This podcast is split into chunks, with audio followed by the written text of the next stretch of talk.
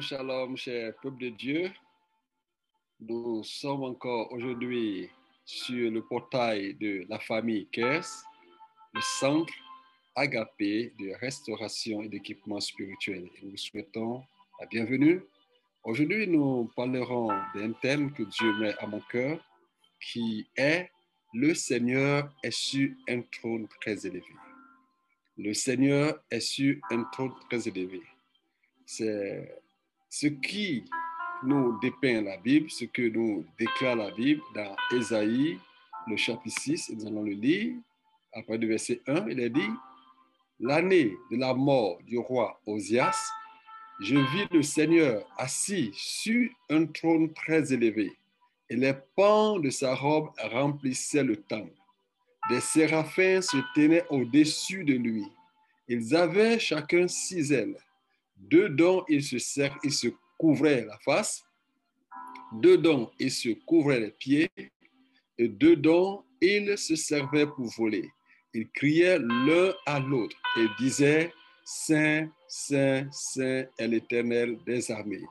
Toute la terre est pleine de sa gloire. Les portes fuient ébranlées dans le fondement par la voix qui retentissait et la maison se remplit de fumée.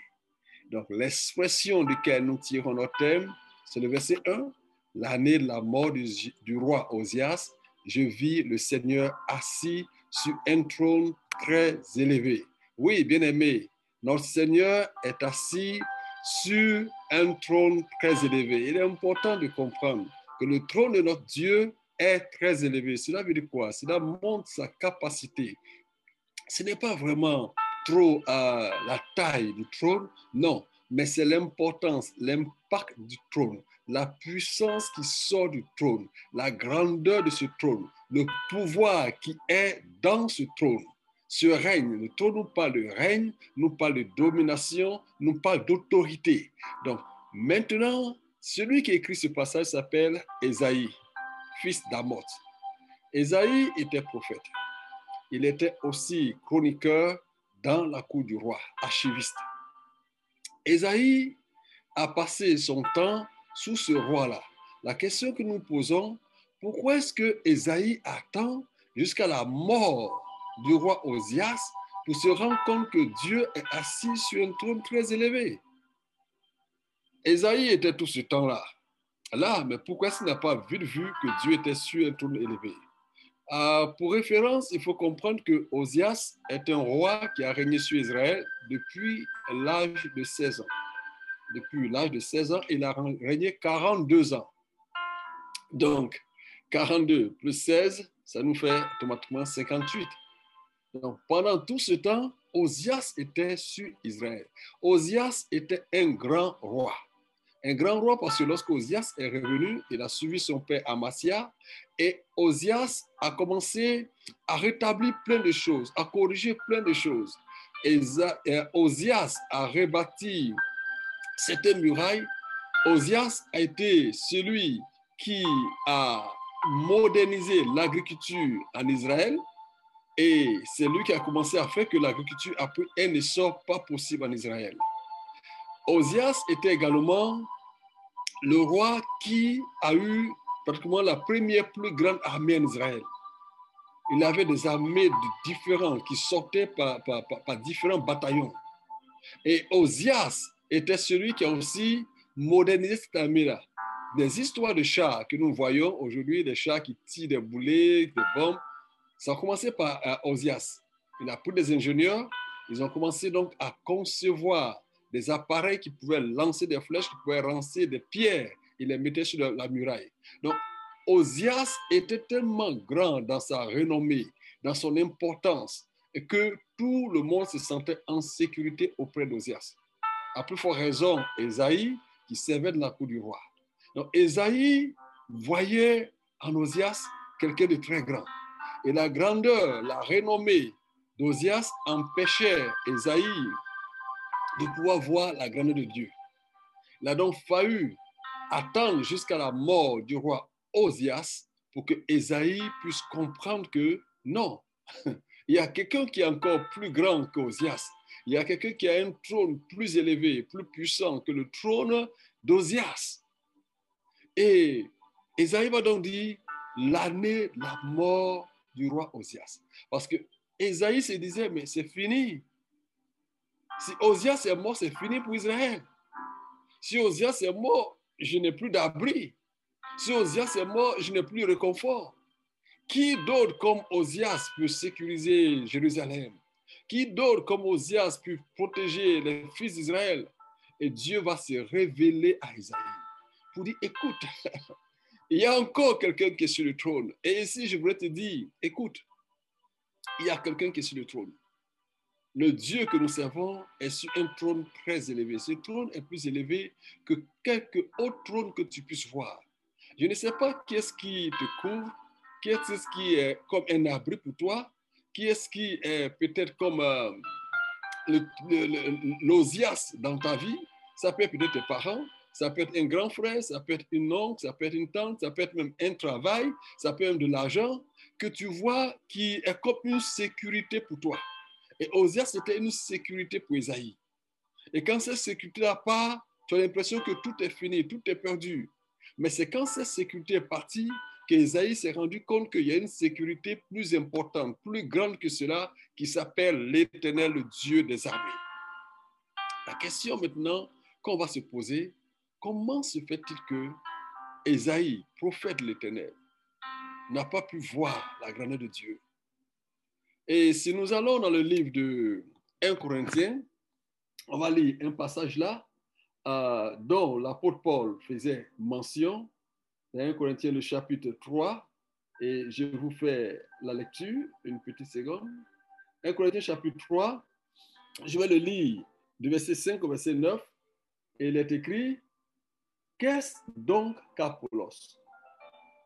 Et qu'est-ce que Paul, des serviteurs par le moyen desquels vous avez cru, selon que le Seigneur l'a donné à chacun J'ai planté, Apollos a arrosé, mais Dieu a fait croître, en sorte que ce n'est pas celui qui plante qui est quelque chose, ni celui qui arrose, mais Dieu qui fait croître.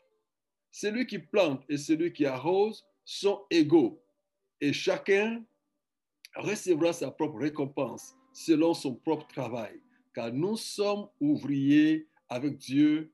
Vous êtes le champ de Dieu, l'édifice de Dieu. Ici, dans cette église, à un moment donné, l'église, les chrétiens, les fidèles, les enfants de Dieu avaient commencé à avoir un problème. Ils n'arrivaient plus à voir Dieu élevé, mais voir des hommes de Dieu élevés. Et il y en a qui disaient, moi je suis de Paul, les autres disaient, non, tu n'as rien vu. Apollos, il est trop fort. Moi, je suis d'Apollos. Donc, Apollos et Paul étaient devenus comme le Dieu. Apollos et Paul étaient devenus comme leur barrière, ce qui les empêchait de voir le Dieu véritable. Et Paul va leur dire, mais qui est Apollos? Qui est Paul? Ce sont des serviteurs, au moins de qui vous avez cru. Quelle que soit la carrure qui était sur eux, ils sont des serviteurs. Et souvent, c'est malheureux de voir que certains enfants de Dieu n'arrivent pas à voir Dieu à cause de la manière dont ils regardent les serviteurs de Dieu, à cause de la manière dont ils apportent leur regard sur les instruments que Dieu utilise. Ces instruments sont, comme je l'ai dit, des instruments. Ils ne sont pas Dieu. Ils ne sont pas Dieu. À tel point que souvent, il y a des, chrétiens qui ne peuvent même plus eux-mêmes tenir en face de ces situations le moindre problème, ils courent au serviteur de Dieu. Le moindre problème, ils appellent l'homme de Dieu. Je ne dis pas cela pour vous dire de ne pas appeler l'homme de Dieu quand vous avez des situations difficiles. Ce n'est pas ce que je suis en train de dire. Je suis en train de dire qu'au-delà de l'homme de Dieu, vous avez un Dieu qui est assis sur un trône très élevé. Au-delà du prophète, vous avez un Dieu qui est assis sur un trône très élevé.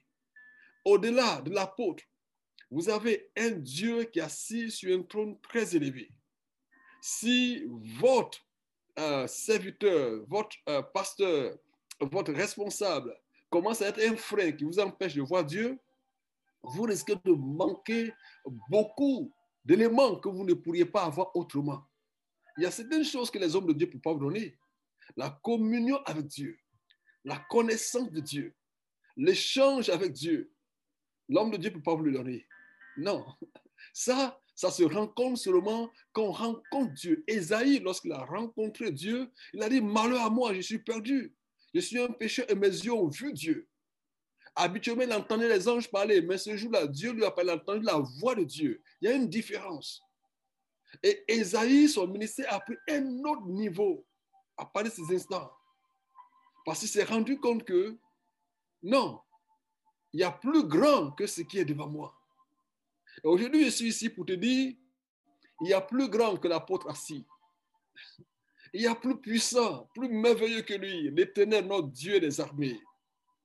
Vous voyez, une des choses qui peut se passer souvent, c'est que le, le, ministère des hommes de Dieu peut être raccourci à cause de la manière dont les fils de Dieu, les enfants de Dieu regardent ces serviteurs de Dieu.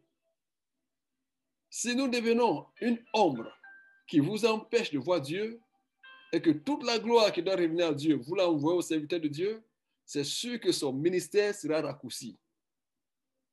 C'est sûr que son ministère aura des problèmes. Si cet homme de Dieu n'est pas assez humble pour reconnaître que toutes ces gloires, tous ces honneurs qui sont déversés sur lui sont transférés à Dieu. C'est pourquoi vous allez voir certains serviteurs de Dieu qui commencent bien, et puis à un moment donné, ils n'arrivent plus à avancer aussi. Ils n'arrivent plus à avancer.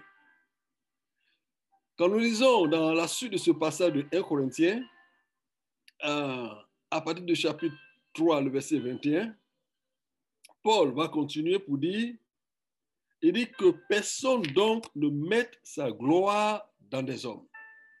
Que personne ne mette sa gloire dans des hommes. Car tout est à vous. Soit Paul, soit Apollos, soit Cephas, soit le monde, soit la vie, soit la mort, soit les choses présentes, soit les choses à venir, tout est à vous. Et vous êtes à Christ, et Christ est à Dieu. Ainsi qu'on nous regarde comme des serviteurs de Christ et des dispensateurs des mystères de Dieu. Qu'on nous regarde comme des serviteurs de Christ et des dispensateurs des mystères de Dieu.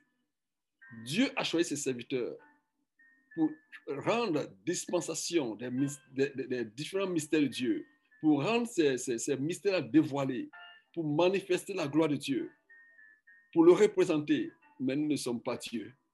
Non, nous ne sommes pas Dieu.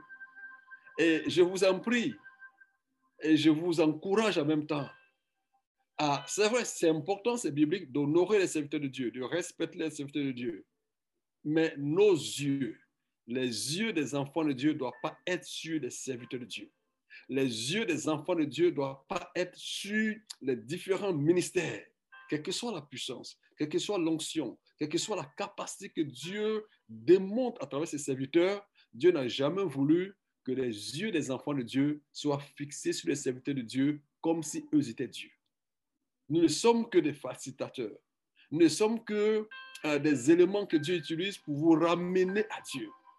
Mais souvenez-vous que vous avez un Dieu qui est sur un trône très élevé. On n'a jamais vu dans la Bible quelque part qu'un homme de Dieu avait un trône très élevé. Non, non, non, non, non. Seul Dieu a un trône très élevé, un trône duquel sortent des éclairs, des tonnerres, des voix, des puissances. Un trône magnifique, merveilleux. Si vous avez ce Dieu-là, euh, à vos côtés, si vous regardez ce Dieu, vous n'allez pas manquer de quoi que ce soit. Vous n'allez pas manquer de quoi que ce soit. Que le Seigneur vous fortifie, que le Seigneur vous aide, passer quelques mots à vraiment lever les regards sur Dieu. Si vous voulez lire un peu plus également sur Osias et comprendre pourquoi il a tellement impacté la vie d'Esaïe, vous pouvez le lire dans le livre de 2 Chroniques, le chapitre 26. Tout le chapitre 26 est un peu le palmarès de ce roi Osias. C'était un grand roi.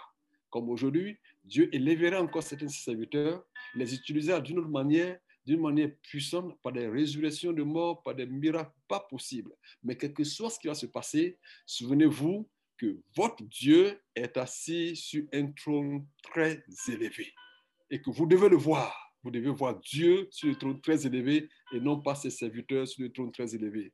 Que la paix du Seigneur repose sur vous et je vous souhaite de passer une très bonne semaine. Alléluia.